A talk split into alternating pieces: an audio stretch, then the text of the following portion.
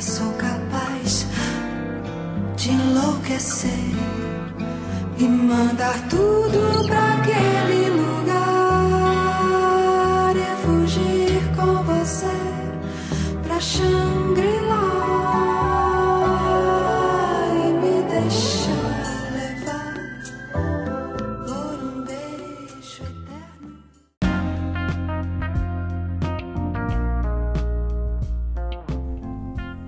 1933, o autor inglês James Hilton escreveu o livro Lost Horizon, e é neste livro que nós vamos encontrar pela primeira vez o termo Shangri-La. Este era o nome de uma região dos Himalaias onde as pessoas iam para encontrar a paz, a felicidade, a harmonia, a saúde, e é também um termo que nós vamos encontrar no livro Um Gay Suicida em Shangri-La, de Henrique Coimbra. Então, eu, Paulo Moraes, juntamente com Fabiano Cardoso e o Alexandre Willer Mello, vamos falar desse livro e discutir sobre gatilhos emocionais. Então, sejam muito bem-vindos, que está começando Orgulho Cast. Bom, então nós vamos conhecer agora um gay suicida em Shangri-La. A cada episódio vamos ter um livro para poder debater o tema dessa história. Ah, e esse primeiro bloco ele faz um resumo mesmo da obra para você se familiarizar com o tema e participar com a gente aí desse debate. Então vamos conhecer? Bom, nesse livro ele começa com o Edu, que aos 21 anos ele está saindo de São Paulo para viver em Estrelas, um município pequeno no Rio de Janeiro. Ele quer recomeçar a vida, se redescobrir, tá deixando para trás um relacionamento conflituoso com outro rapaz, tá deixando para trás também um relacionamento, um relacionamento difícil com a família. E ele estava lidando com uma depressão que acabou fazendo com que ele a, chegasse na atitude extrema de tentar suicídio. Como esse suicídio não dá certo, ele resolve recomeçar, né, se reencontrar. Chegando em Estrelas, ele consegue emprego de empacotador no supermercado Uh, e ele, o primeiro laço mesmo que ele faz é com o Lúcio, que é o síndico da kitnet que ele mora, com quem ele acaba criando uma relação mesmo de pai e filho, uma relação com, de uma forma como ele nunca teve antes. Nesse mercado tem um, um cliente que é o Ju. O Ju ele é cabeleireiro, está interessado no Edu, mas o Edu não, não, não enxerga com esse mesmo interesse, não retribui. Mas o Ju acaba convidando o, o Edu para sair, né, para conhecer pessoas, para se divertir. No primeiro momento o Edu recusa, mas no, na, mais um pouquinho para frente ele acaba pensando, pô, por que não, né?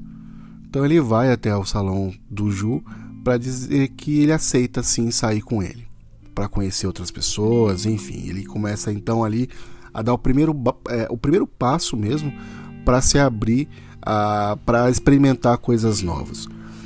Antes desse encontro acontecer, ele aceita também ir jantar na casa do Lúcio, uh, onde ele acaba conhecendo a, a família do Lúcio, né? a esposa, a filhinha, e, e, ele descreve aquela situação com uma grande alegria, com um grande momento prazeroso, familiar, coisas que até então Edu não vivenciava. Então chega esse a, é, o momento desse encontro com o Ju, ele vai conhecer os outros amigos do Ju, entre eles o Cassiano, que este sim se torna o grande amigo do Edu.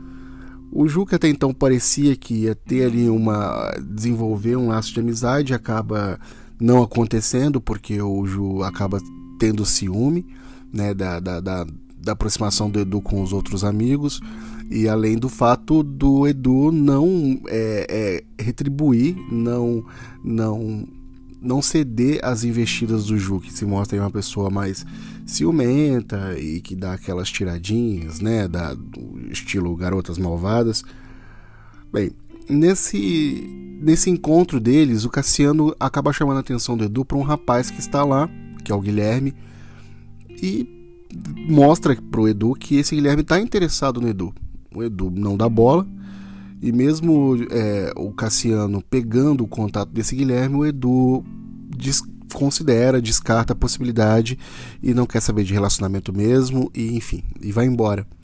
Só que num próximo encontro entre eles, o Cassiano acabou convidando esse Guilherme para irem juntos.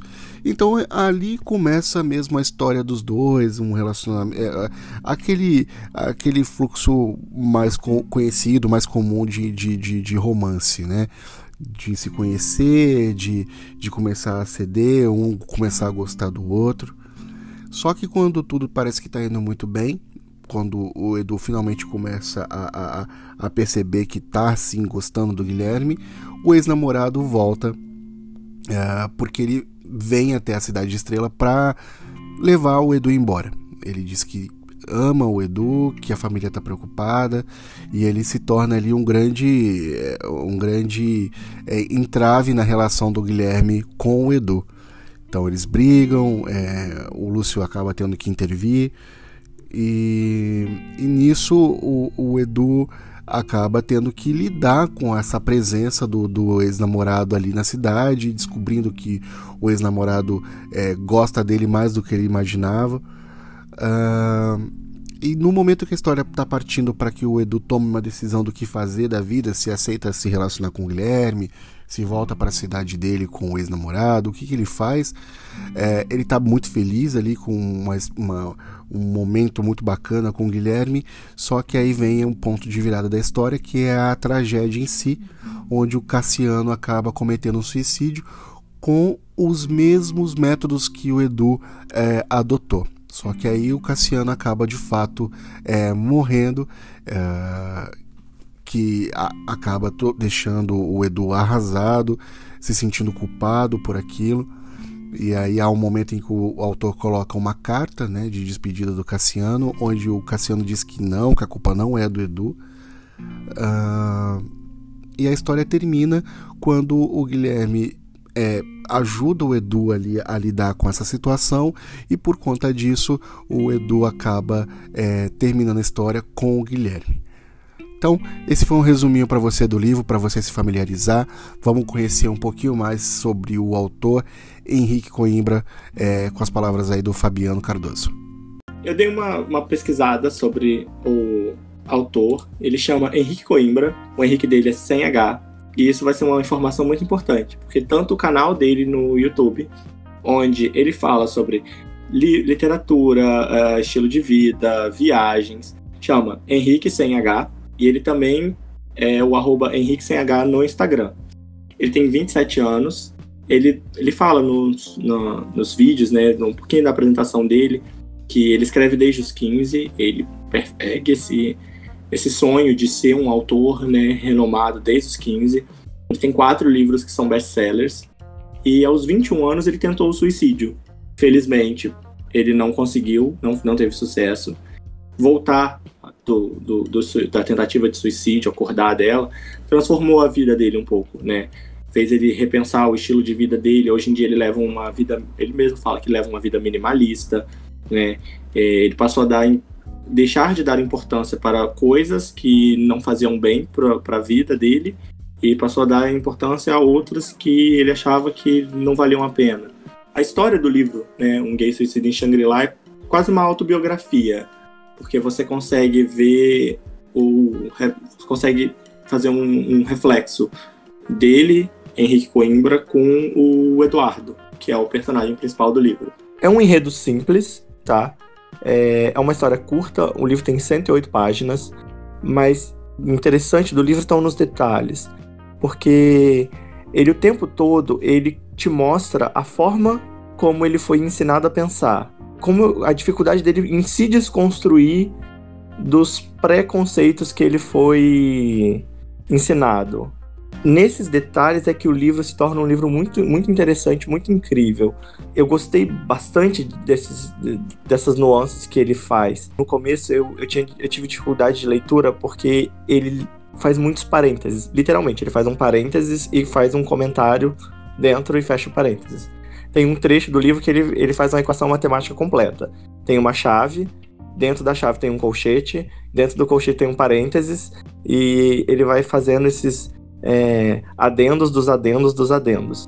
E mas é porque ele precisa explicar o, o como ele pensava, o porquê que ele pensava daquele jeito como ele vai se desconstruir daquilo, né? O porquê que aquele pensamento não, não, não é um pensamento legal, né? Ele fala disso quando ele cita é, um, um, personagem que aparece que é uma drag queen, né? Que é um travesti que, é, que faz uma drag, porque ele tem esse, esse jeito E esse, essas nuances do livro são as coisas que me fizeram prestar bastante atenção, né? Fizeram com que eu gostasse bastante do jeito como o, o Henrique escreve.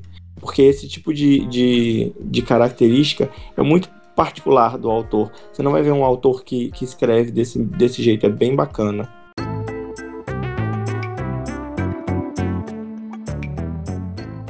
O livro toca num ponto muito importante, né? Que é a questão de um, de um, de um, um, um gay, né? Um homem gay cis uh, que tentou o suicídio, sobreviveu. Após isso, a vida dele, ele tenta readquirir o sentido da vida. a, a linha mestre do, a linha mestra do, do, livro é a questão da desconstrução, como isso fica muito claro no livro. Porque realmente ele era um homem gay cis, um homem gay cis branco, né? Até o, classe média. Classe média, classe média, classe média alta. É, classe média alta. Padrãozinho. Padrãozinho. E isso fica muito claro no começo é. do livro, porque é. você percebe, e, e, tem uma parte do livro que eu acho muito legal, que é quando ele faz a associação da, de, de ele, é, é, fica muito claro que ele associa ele ser um homem é, classe, um homem gay, cis, branco, classe média alta, e ele associa isso, né, o padrãozinho do gay, com os produtos de consumo que é, ele tem e que definem essa posição social, essa identidade social dele. Que ele põe o, a marca, ele, ah, eu uso tênis da marca tal, o valor é tanto. Eu compro camisa da marca tal, que o valor é tanto. Eu visto calça da marca tal, que o valor é tanto. Eu tenho a cueca da marca tal, que o valor é tanto. E isso é muito, é, é, muito forte isso, porque a gente sabe que é, a, a, a, comunidade LGBTQ, principalmente nos grandes centros, né, nos eixos principais da, do país, é, é uma, uma sociedade que é, é, é, muito padronizada. Né? A gente sabe que o gay padrão, o gay branco cis, né, é, padrão, é, é, é, ele que dita a regra, né? é ele que, que, que constrói o padrão, que, que dita a, a norma que, que, o gay tem que seguir. E o livro lida muito com isso, como ele, como ele vai passando durante o livro por um processo de desconstrução de tudo isso que ele era. Lógico, o gatilho, eh, ele já era uma pessoa infeliz, justamente porque ele vivia nesse padrão, mas era uma coisa que não supria a necessidade dele, não atendia às necessidades dele como pessoa ele não sabia, é, é, ele não era uma pessoa feliz, né? E como esse o, o, o, o, processo do suicídio fez ele reavaliar tudo isso e, e ele ter, realmente ter que sair daquele lugar, né? Supõe que ele morava numa grande cidade, acho que é, era de São Paulo, né? A gente sabe que é São Paulo. Uhum. E como ele sair disso é para ele buscar a reassignação e a redefinição de da, não só da vida dele como pessoa, do significado dele de, de, ser uma pessoa, de ser humano, da vida dele, mas também a, a readequação e a ressignificação dele como gay. O que é ser gay? Ele usa, ele usa um termo no livro que é muito interessante, que várias vezes, quando ele, ele compara o ele do passado com ele do presente, ele fala: quando eu morri, ele define a tentativa de suicídio dele como a morte da pessoa que ele era antes, né? E é e assim é um é, uma, é um detalhe no livro que faz toda a diferença. Ele fala: quando eu morri, é, eu pensava desse jeito até a minha morte. Depois da minha morte, eu penso diferente. E, e é, é, muito é muito poderoso esse, esse essa, essa esse termo que ele usa, ele definir a tentativa dele de suicídio como a morte, a morte daquela pessoa que ele era, daqueles padrões que ele tinha, né? Do pensamento, da linha de pensamento que ele tinha. Exato. E eu acho muito interessante quando o ex-namorado aparece, que para ele é uma surpresa e pode ser para alguns leitores também, o fato desse ex-namorado voltar. Tipo, nossa, quer dizer então que ele que ele amava o, o, o Edu, então, tipo, todo mundo pode ficar surpreso, mas na verdade o que nós tínhamos é como o livro é contado em primeira pessoa, nós temos a percepção do Edu sobre as outras coisas, sobre as outras pessoas, sobre a vida que ele levava. Então, nós temos a visão do Edu em depressão, analisando o, o ex-namorado, a família dele.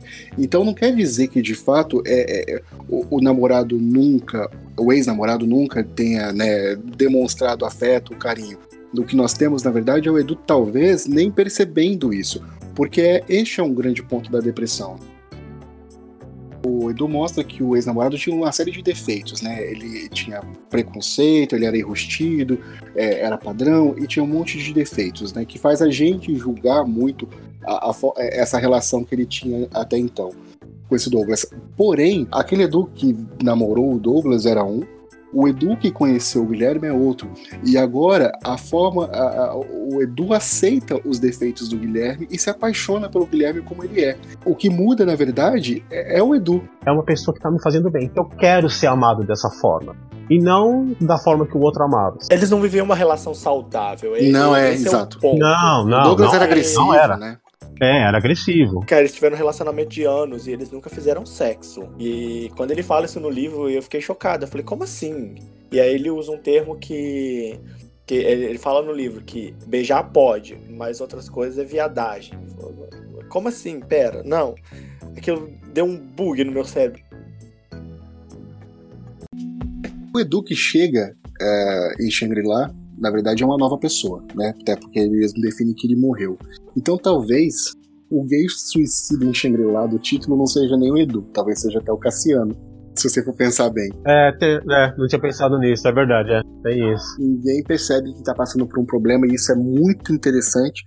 É, essa abordagem. É, é uma coisa que, que me deixou muito assustado, porque em momento nenhum do livro tem o, o Cassiano dá algum sinal de que ele não está emocionalmente bem até o momento em que acontece a, a morte da avó dele, que é a pessoa que criou ele, que mora com ele, e que o Edu fala que é uma pessoa super desconstruída, super diferentona, e no, no dia seguinte do, do, do velório ele comete o suicídio e eu fiquei chocado, porque eu falei, gente, como assim? Isso foi sensacional, porque é, a forma como o autor trouxe mesmo pra gente é chamar atenção para isso, né?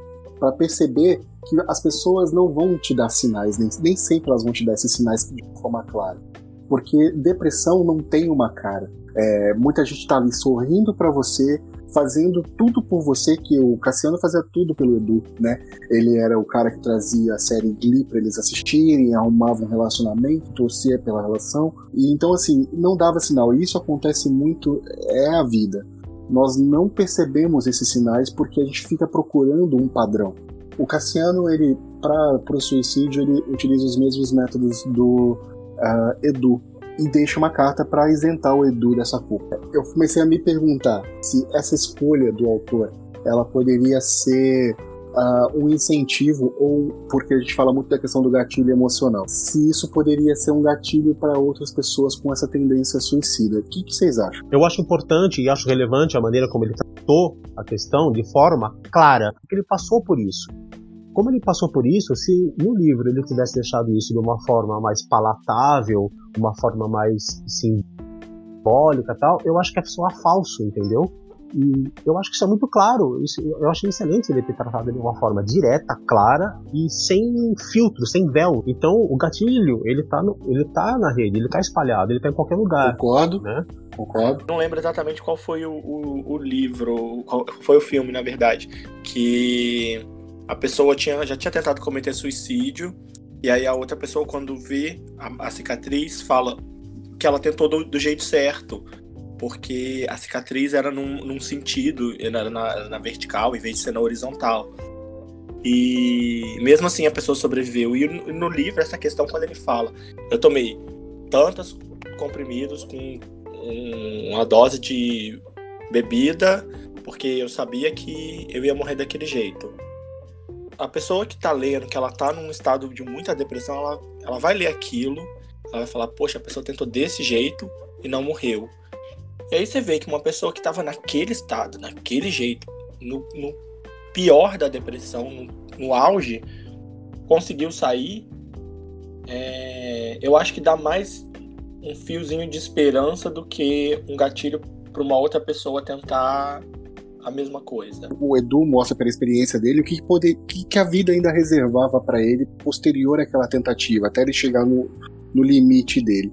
Então é interessante para outras pessoas até não precisar chegar nesse ponto para descobrir, porque ali ela já está sabendo. Né? O próprio livro diz há outras possibilidades, há outros caminhos, né? que há outras coisas serem descobertas que, se você se permitir. É, eu, eu perguntando para. Eu conversei com duas, duas pessoas, elas são professoras, elas são psicólogas, elas vão lá na, na Unifage, lá em Minas. A Luciana Souza e a Ellen San. Eu perguntei, é gatilho? Elas falaram, é, um gatilhão, um gatilhaço, na verdade. Mas tudo pode ser um gatilho porque para cada pessoa o gatilho é um e a gente não sabe qual é. Então Exatamente. você é, é. Você não exatamente. sabe exatamente o que você está dizendo que pode acionar esse gatilho. Qual é o, qual é o papel nessa hora? Você sinalizar, se você puder, que existe esse gatilho. E o título já faz esse papel. Elas falaram o seguinte: o livro diz um gay suicida em Shangri-La. Ou seja, o livro vai falar sobre suicídio. Eu só, eu só queria fazer um, um, um, um, parênteses aqui, abrir um parênteses um pouco largo, antes da gente seguir. Eu queria falar para quem está ouvindo a gente: depressão é uma doença muito séria, é uma doença muito grave, é uma doença é, que ela é silenciosa, insidiosa e que se você que está ouvindo isso, se você está passando ou suspeita que está passando por um processo depressivo e sente que está tendo esse tipo de pensamento, que você sabe não está passando uma fase legal, está precisando né, de ajuda, tá, busque ajuda. Tem gente preparada, capacitada para te apoiar, para te ouvir, é, para te dar todo o suporte, apoio necessário para você passar por essa fase, entendeu? E uma coisa muito importante que eu acho que a gente tem que desmistificar a depressão e, e, e, e toda a, a problemática que ela envolve é que não é vergonha estar com depressão, não é vergonha ter que tomar medicação, não é vergonha ter que ir no psiquiatra, ter que ir no psicólogo, precisar de ajuda, precisar conversar com as pessoas. Não é vergonha, tá? não vou, não vou dourar a pílula, não é fácil, é um processo complicado, é um processo que demora, mas tem saída, tem solução e você consegue superar. Mas tem que procurar ajuda profissional, ajuda de profissionais, de pessoas capacitadas. Eu não gostaria que as pessoas pensassem ao ler esse tipo de livro que a felicidade do Edu, que a Shangri-La do Edu fosse o Guilherme. Acho que isso é muito importante o livro ter um final feliz foi uma consequência, porque na verdade a Shangri-La, o que na verdade o que Edu buscava, e ele deixa isso muito claro, está dentro dele, tá? É, porque não, não dá para pensar que, a, que depende de um outro a sua felicidade. Você não depende de ter um relacionamento, uma, encontrar uma pessoa que te ame para que você seja feliz. É, e isso tá e tem nuances no livro que deixa isso claro. Só foi quando ele encontrou essa resposta dentro dele mesmo, é, é que ele se abriu para o amor. Então o amor aqui, ele é consequência, não solução. Parece aquelas frasezinhas de, de livro de autoajuda ruim, mas é verdade. Você só vai ser feliz com outra pessoa quando você aprender a ser feliz sozinho. Isso, isso mesmo. Então, ele, o, o livro te mostra muito isso. Quando ele, quando ele passa a ser feliz com o estilo de vida que ele resolve adotar, mais simples, é, valorizando as, as pequenas coisas, ele fica predisposto a, a um relacionamento, conhecer novas pessoas, a se relacionar com elas. E, e, isso é transformador. Isso mostra no o livro mostra ele virando essa chave, porque ele ele fala, né, no, que antes ele tinha amigos desconhecidos, ele usa um termo assim, né?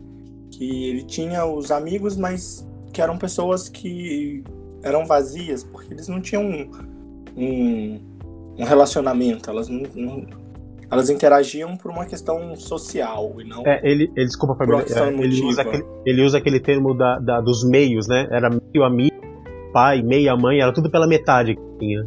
É, ele, ele, ele, se eu não me engano, é esse termo mesmo que ele usa. Ele fala meus amigos desconhecidos.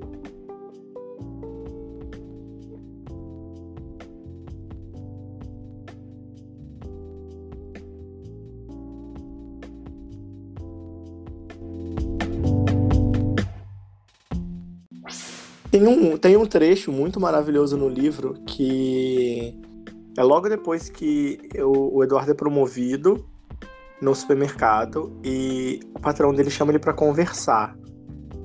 a- aquela cena como um todo, ela é perfeita. Pra mim é, é o meu trecho favorito do livro.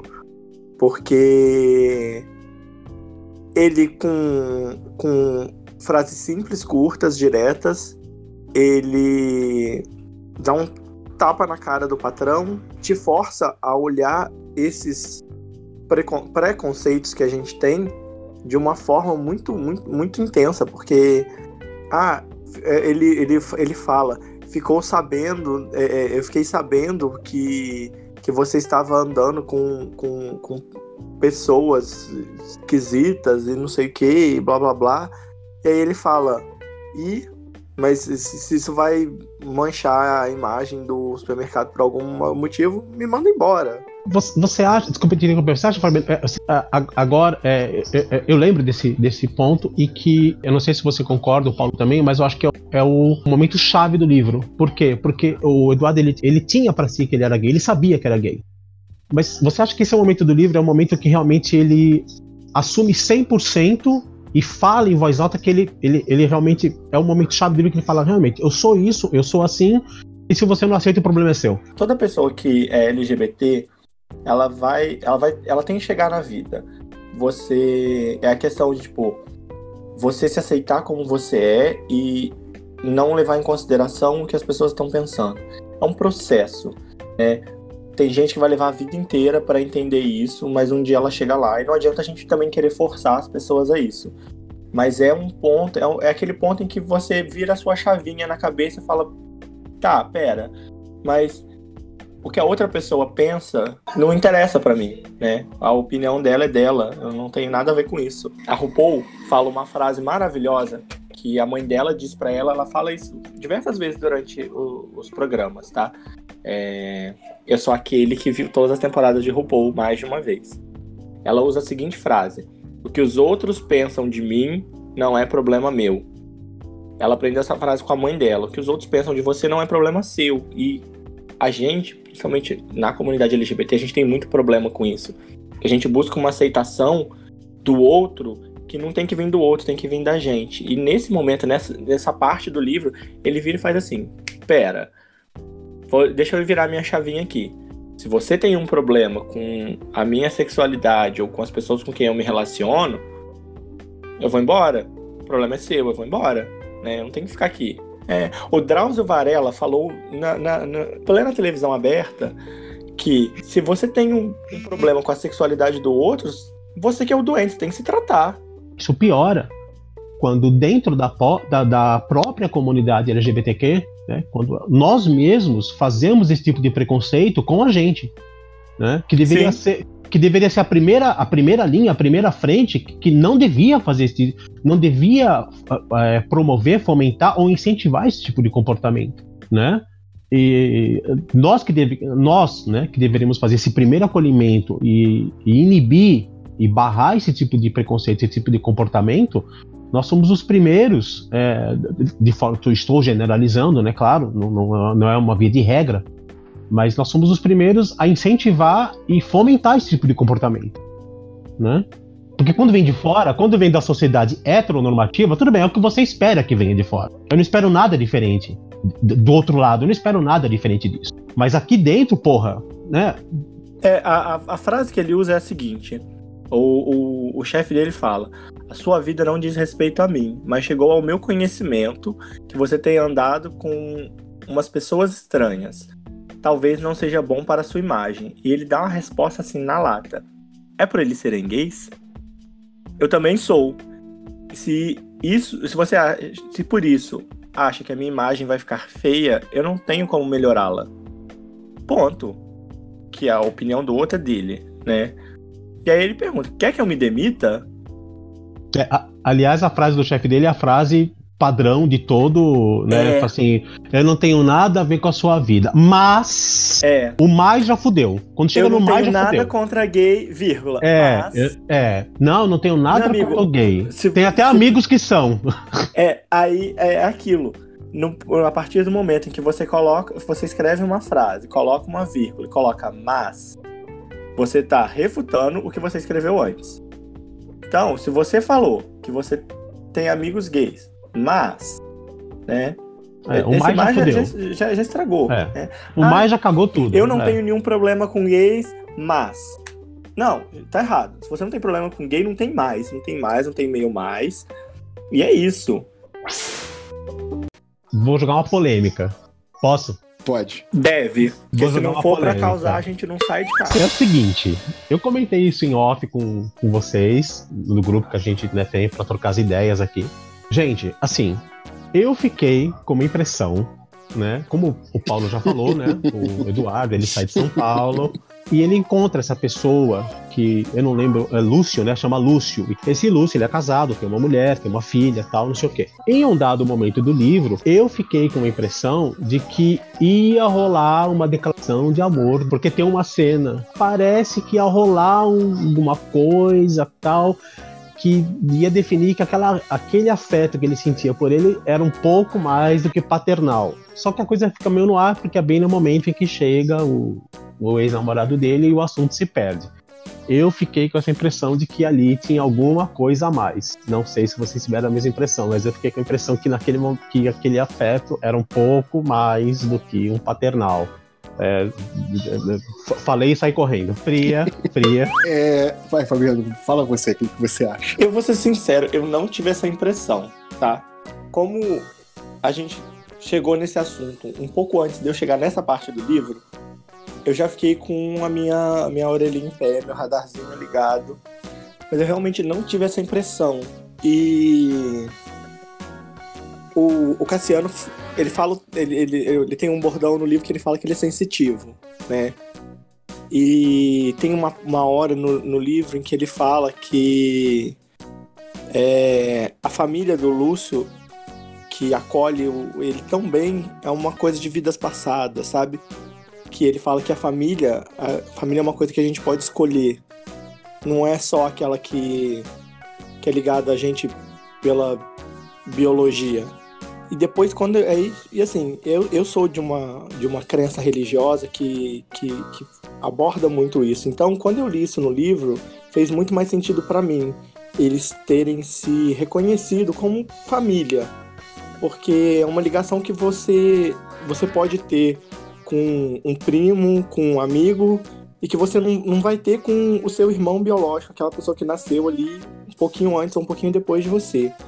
Eu, gost, eu achei que essa, essa relação do, do Lúcio com, com o Eduardo era muito disso, de é, paternal mesmo, sabe? De, de você proteger sua cria e não, não deixar que nada de mal aconteça. Eu, tinha mais, eu tive mais Eu essa vou- impressão. É, é, não, eu, não. eu- desculpa, eu não, tinha, eu não tinha realmente pensado nisso. Eu acho que você Não, é que eu acho que... Eu acho que faz todo sentido e comprova de uma vez por todas que eu só total. penso em putaria. Total, sim, sim. Normal. Eu já achava que ia rolar um incesto lá, tal, uma putaria, tal, não sei o que. Na verdade- de boa, tal. Na verdade, ah, o autor dá um tapa na cara da gente por não levar pra esse lado, porque eu, eu realmente eu esperava assim que estivesse acontecendo, eu imaginava que fosse por esse caminho. Porque, meu, tava tudo muito perfeito, né? Era muita, muita perfeição. Eu falei assim, meu, lá vai o rapaz levar, levar o inferninho ali pra família, né? Não é, não é? Eu falei, ó, eu imaginava isso. pô, ela vai, a destruidora de lares, É, vai lá acabar com a O- família. O, o autor deu um tapa na minha cara quando ele não fez isso. E agora o Fabiano tá dando outro, né? Porque ele mostra que Exato, é. Mostra que eu e você a gente só pensa em depravação. Então, É, eu estou tudo chocado, eu estou chocado, Ah. eu estou, eu estou Eu me, estou me chocado. sentindo. eu estou oficialmente, né, é, envergonhado. Desculpa, estou me Henrique. sentindo, é, né, Desculpa. por essa situação vexatória. Desculpa, Henrique, por a gente ter pensado isso, porque eu também esperava que alguma coisa nesse sentido fosse acontecer. Eu também achei que ia rolar uma coisa, sabe? Daddy, né? Um momento assim, né? Mas O não livro rolou. inteiro, o livro, ele passa o livro inteiro quebrando Exato. estereótipos. Ele não ia deixar É, o mesmo é verdade, é verdade. Henrique, você é verdade. perdoa a gente. É, perdoa a gente, né? A gente, a gente não é parâmetro, né, William?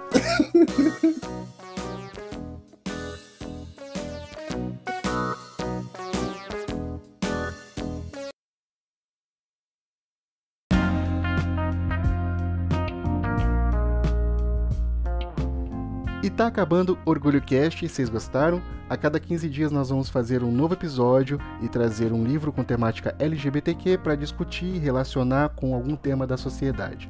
Se você quiser falar com a gente, é só mandar um e-mail para orgulhocast.gmail.com e você pode nos procurar nas principais plataformas de podcast, no Deezer, no Spotify, na Apple Podcast.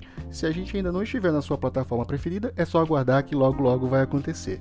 Então, até o próximo episódio. Tchau, tchau.